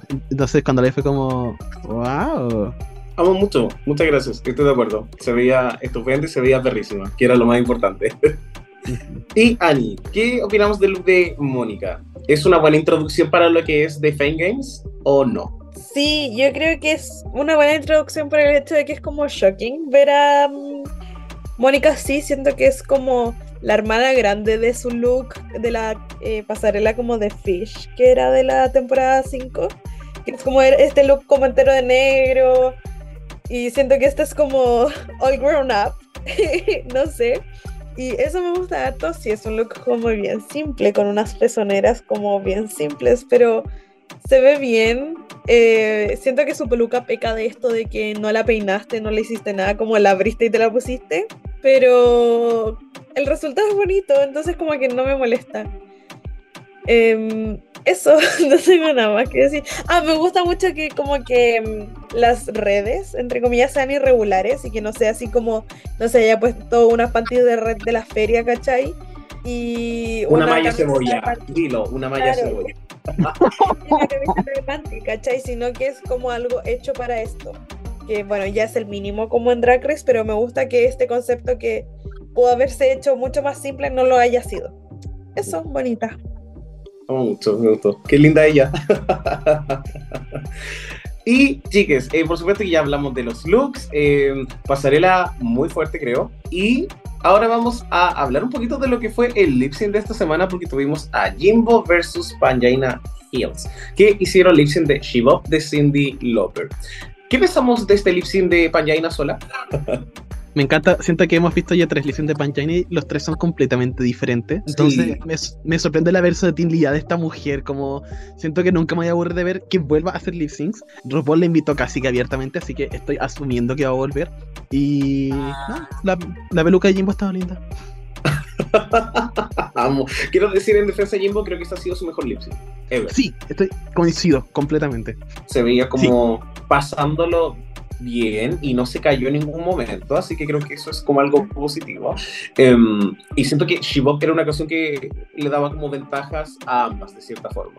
Tampoco fue como el super, como lip sync de Stands, donde Pañaina pudo haberla destrozado. Y aún así lo hizo como una canción que, donde le agregó comedia. Y fue fuerte, porque sentí que no era la dirección que iba a tomar Pañaina. Y lo hizo. Entonces fue como, como no solamente te voy a ganar como porque soy buena, sino que en todo el evento. Y eso lo encontré demasiado fierce. Lo encontré demasiado fierce. Y no sé qué otra cosa iba a decir, lo, lo olvidé, no importa. Llegó tu turno. Em, fue, fue un lip sync. Em, siento que no me cambió la vida y me da un poco de lata porque igual uno ve a Panjaina y dice como listo, fin, chao, como eight. Obviamente Sí. Panjaina ganó, pero siento que no fue esa sensación de los de UK vs. The World, que es como puedo verlo de nuevo y de nuevo y de nuevo, porque es como otra cosa. Em, eso me pasó como que quedé como underwhelmed. He ocupado mucho inglés hoy día, perdón, como que no se me prendió el cerebro ninguno de los dos. Así Seguí en que práctica. Ay, sí, más o menos. Pero mm, eso, como que me decepcionó por el hecho de que esperaba más de Panjaina, no porque lo hizo mal. Y estoy de acuerdo con que es el mejor el lip sync de Jimbo, que bueno, tampoco es tan difícil ser el mejor lip sync de Jimbo. Eh, pero eso, Jimbo eh, no es solo no caerse, como consejo para Jimbo. Tú que me estás escuchando, ah, no es solo no caerse, sino que es como conectar con la canción y es como que, no sé, como que si ponís lo que hizo en este lip sync en cualquier otra canción sería igual, no me daría nada. Y según yo, es muy importante que un lip sync sea específico para la canción que estás lip syncando, como jugar con lo que está diciendo y con los ritmos y con etcétera. Y la Jimbo, como que no sé si nunca lo ha hecho, no sabe cómo hacerlo, porque aquí estaba como girando. Tiene como que. Sí, yo estaba girando, estaba girando y la pañana estaba haciendo como todo lo que decía la letra. Y era como muy evidente. Quería mencionar que creo que como que Panjaina sabía que se iba a enfrentar a Jimbo y estuvo como muy lejos de ella, como porque sabía que la Jimbo se iba a caer en cualquier momento y iba a tener que recogerla. quedó, con, quedó con traumas, quedó con traumas de ese primer lip sync que tuvieron en UK vs. The World. Eh, pero sí, estuvo entretenido. Siento que era una canción igual un poco difícil, como que, no sé, siento que le sacaron el jugo para lo que fue. No siento que sea una canción horrible, para nada. Me encanta esta canción, pero siento que para un lip sync no. Panjana hizo lo mejor que pudo. Y con eso, queridos, yo creo que ya llegamos a una hora del postre y nos vamos con nuestra voz de la Puebla. I like my men like I like my coffee. Incapable of loving me back. Así que querides, ya nos encontramos en nuestra hora del postre y nos vamos con esta sección La Voz de la Puebla, donde le preguntamos a nuestros oyentes sus impresiones sobre lo que fue este segundo capítulo de All Stars 8. Empezando con un comentario de Diego Icarus que nos dice, estuvo muy entrete, me sorprendió gratamente James y Heidi. Jimbo se robó el runway. De Pipex Blue, me gustó el capítulo, Jimbo me da vida pero no los lip syncs. Consuelo.jpg, me lo grité todo, Jimbo vs Panjaina era predecible pero lo amé. El jaja.jaja no nos escribe, está maldito ganar el primer capítulo y amando lo bella que se veía Panjaina. Eh, también tenemos un comentario de 0002609-2003 que nos escribe, asombroso elenco, hay que decirlo. Katy BDJ nos dice, el look de Jimbo se pasó. Amanda Miel, bueno el desafío y buena pasarela. Y amé ver a Panjaina. También tenemos a SkieJV10 que nos dice, el lip fue lo mejor. Siempre es un deleite ver a Panjaina y qué mejor contra Jimbo. Jean-Pierre.07. Amo que los votos sean disparejos y que se mojen el potito. Muñoz.talo. Panjaina ganándole a Jimbo fue poético. Ama Panjaina demasiado. El fantástico. Jimbo te amo tanto. Paréntesis, Sorriani. Kelby S. JUC-bajo, el look de Jimbo y la lip sync Assassin me encantó. Es Benja Campos, Jessica Wild. Este capítulo, aunque no sea fan de los retos de actuación, estuvieron muy bien y Heidi fue mi favorita. Fergien bajo Vilches, la runway de Jimbo, iconic. El Ari Lolo nos dice, Jimbo midió Jinso Vibes, para los entendidos. Se comió con papas fritas el capítulo. Guión bajo punto Jesús 67. Mrs. Kasha Davis debió ganar o mínimo estar en el top. El look fue me, pero en el reto la rompió. Estamos de acuerdo. Y también tenemos al Tolo Edison que nos dice Jessica robada del top nuevamente, aunque Jimbo con ese runway ganó mi alma. Así que esos son todos nuestros comentarios por el día de hoy. Muchísimas gracias, querida Puebla. All right, the library is really closed officially.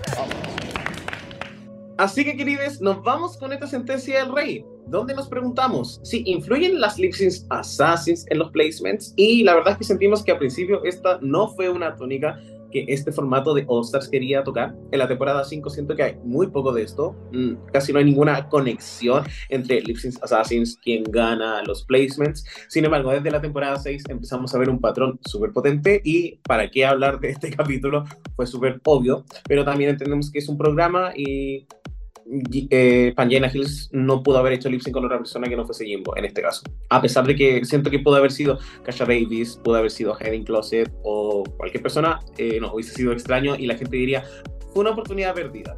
Así que ya que pasó, no nos podemos quejar. LOL. y nos vamos con estos tickets de salida atrás, que ya es lo último para cerrar este capítulo. Primero, Chris, me gustaría hacerte dos preguntas. ¿Qué nos encantó de este capítulo y qué se puede mejorar? Me encantó Kasha Davis y en verdad el desafío en general encuentro que estuvo muy bien pensado eh, y bien dirigido. Igual hay que, hay que darles crédito. Si tenían una ronda de ensayo y la producción se notó que le puso esfuerzo a que el desafío saliera bien. Y eso siempre se agradece. Y lo que no me gustó fue el resultado y como que se sintiera, como dije, tan maqueteado todo. No, no me insisto, el problema no es que gane Jimbo, sino el hecho de que se sintió todo muy como en la cara, así como, como que ni siquiera se esforzaron en hacer que pasara piola. Eso. Amo demasiado Slady. Estoy, estoy de acuerdo. de verdad, pensaste lo mismo que iba a decir. Quiero eh, saber tus opiniones.